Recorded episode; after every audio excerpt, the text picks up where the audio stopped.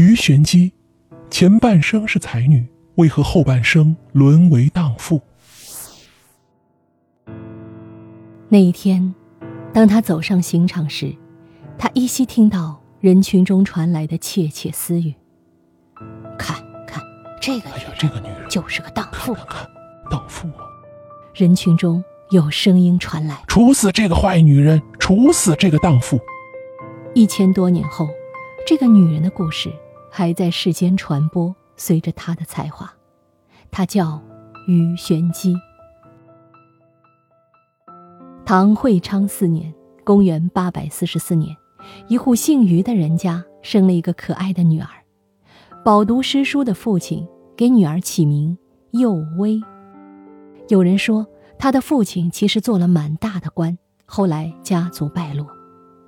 事实上。十岁时，于玄机就和母亲生活在长安平康坊，是长安的红灯区。在古时候啊，妓女是文人雅士的知音，文人士子们将写出的诗词交给歌妓们演唱，很快就会传播开来。于幼薇是一个神童，对诗词文学有着卓绝的天赋，很快他神童的才名便传开了，传到了当代一位大诗人的耳朵里。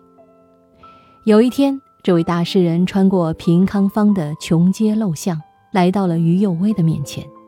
他叫温庭筠，长安的世子，谁不知道他呀？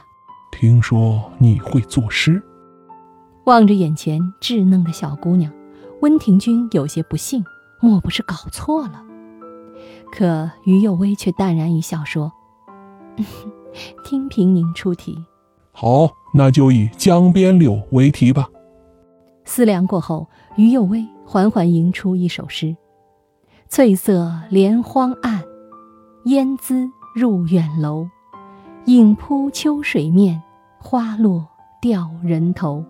根老藏鱼枯，枝低寄客舟。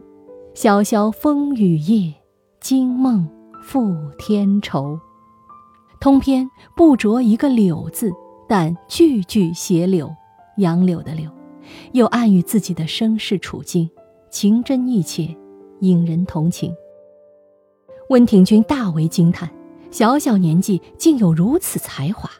只是啊，屈居在这平康坊中，着实是辜负了他。于是，温庭筠收了于幼薇为徒弟，教他写诗，接济他们母女的生活。想他小小年纪饱受人间冷暖，而温庭筠却给了他最初的温暖。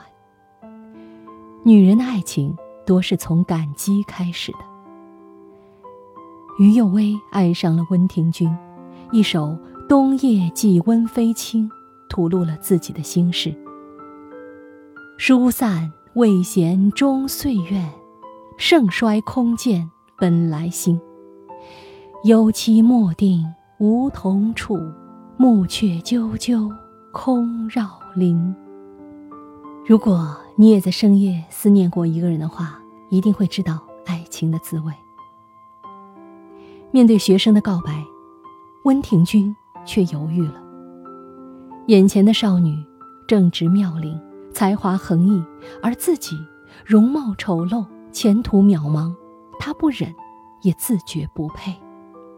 他退回到了老师的位置，而属于于幼薇的第一段爱情还没有开始就已经结束。于幼薇没有歇斯底里，没有死缠不放，他尊重他的老师，这个给了他人生第一缕光的人。有人说，每一个人心里都住着另一个灵魂，于幼薇柔软的心里。住着一个豪情万丈的男子。公元八百五十八年，于幼薇十五岁了。这年，他来到了长安新昌坊的崇祯观来看榜。唐代时，新科及第的进士都会在崇祯观南楼高高张贴姓名。看着那一串串及第的姓名，于幼薇颇有些不平，自恨罗衣掩诗句，举头空羡。榜中名，恨只恨我是个女子，不能参加科举考试，只能羡慕这榜上之人，其才情傲气，可见一斑。这一年的榜上状元是李益，才女欣赏才子，老师温庭筠乐见其成。李益年纪轻轻就中了状元，有才华，前途无量，是个好伴侣。温庭筠将于右威介绍给了李益，十五岁的于右威成了李毅的妾室。第一次品尝到爱情的滋味，于右威非常幸福。可幸福只持续了两年，李毅家里有正妻，容不下于右威。李毅的妻子出身河东裴氏，是千年宰相之家，结亲豪门女子，可助力仕途。李毅知道其中利害，与豪门女子争老公，不到二十岁的于右威不是对手。李毅也窝囊。只得将于有威送到了咸宜观，告诉他，过段时间就来接他。沉入爱情的于有威成为了爱情的奴隶，他再也没有了自恨罗衣演诗句、举头空羡榜中名的男儿气概，完全一副小女儿心态。面对李毅的不负责任，他只剩下思念。他在《隔汉江寄子安》中写道。江南江北愁望，相思相忆空吟。每一个字都是对李益的思念。于右薇活成了一座望夫石。他幻想着李益会重新回到他身边，他们又能过上幸福快乐的日子。可李益呢？带着家眷去了扬州做官，一封信都没有给他留下。男人的负心，让他受伤。后来。于有威遇到一个女子，一个和他一样沉溺于爱情中的女子，激愤之余写下一首《赠邻女》：休日遮罗袖，愁春揽绮妆。一求无价宝，难得有新郎。枕上前垂泪，花间暗断肠。自能窥宋玉，何必恨王昌？经历这场爱的纠缠。于有威明白，没有谁值得留恋，准备及时行乐。他在咸宜观出家，改名于玄机。她不再是渴望爱情的小女人，而是主动出击的于玄机。于玄机在观门口挂出“于玄机诗文后教”的招牌，无数才子来到这里，与于玄机品茶论诗，畅谈诗文。另一边，于玄机看到合意的男子。就会留下来过夜，从此道观又成为了世子交汇之地，更是于玄机的纵欲之所。于玄机又一次名满长安，上一次是因为才气，这一次却是因为艳名。进士李敬仁经常来看他，对他表达爱慕之意。于玄机主动表白说：“今日喜时闻喜鹊，昨宵灯下。”拜灯花，焚香出户迎潘月，不羡牵牛织女嫁。落地书生左明阳面目清秀，才思敏捷，于玄机也乐意和他交往。在李益身上丧失的关怀，于玄机在其他男人身上找到了安慰。最让于玄机难忘的是一个叫陈伟的乐师，他甚少碰到这么合意的男人了。八百七十一年。于玄机去闺蜜家玩耍，临走时告诉侍女绿俏说：“陈公子来了以后，就让他来隔壁找我。”等到晚上，于玄机回来，绿俏告诉他：“客人来了之后，看到您不在，他转头就走了。”于玄机觉得绿俏在说谎，到了晚上就把绿俏叫到卧室里严加审问。绿俏坚决不承认，于玄机不停地鞭打他。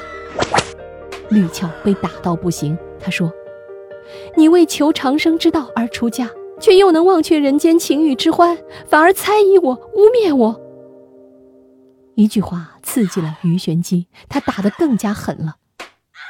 不一会儿，绿俏就没了气息。惶恐的于玄机将他埋在后院中，可是天网恢恢，疏而不漏，绿俏的尸体还是被发现了。按照唐朝的法律，诸奴婢有罪，其主不请官司而杀者，杖一百；无罪而杀者，徒一年。如此来说，于玄机其实罪不至死，可不幸的是，他碰到了温章，以执法严苛而出名。还有人说，于玄机曾拒绝过温章。最后的结局是，因为杀了绿俏，于玄机被判死刑。那一年，他才二十四岁。为什么要杀害绿俏？也许，于玄机在那一刻被他说中了心事。入了道，却还纵欲。被男人辜负之后，她放弃了自己，从一个高傲的才女，沦为一个世人眼中可耻的荡妇。也许深夜人静的时候，他也曾问过自己：这是自己想要的吗？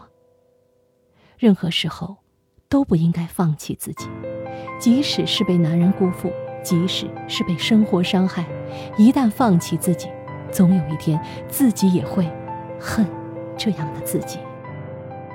当鱼玄机在刑场上时，浮现在脑中定然是温庭筠来寻他的那个下午。那天太阳很好，温庭筠很温和。他在那一天见到真正的阳光。彼时，他的心里升腾起希望：我也可以成为一个好女子，一个有才华的女子。嫁得一心人，举案齐眉，不再分离。可世事无常，多年后，她已经声名狼藉，成为人人口中的荡妇。如果能够重来，她一定不再沉迷于爱情，不再沉迷于男人，不再放弃自己，高贵的活着胜过低级的欢乐。可惜，她明白的太晚了。如果有来生，她一定不会为了某一个男人而沉溺爱情，丧失自我。如果有来生，不论怎样，一定不会放弃自己。如果有来生，一定要高贵的活着。好，鱼玄机的故事就和你分享到这里。密室里的故事，探寻时光深处的传奇。欢迎你的收听、订阅、点赞、打 call，也欢迎你有空时。来到目前的直播间，在那里我们可以进行更多一对一的互动和交流。我们后会有期。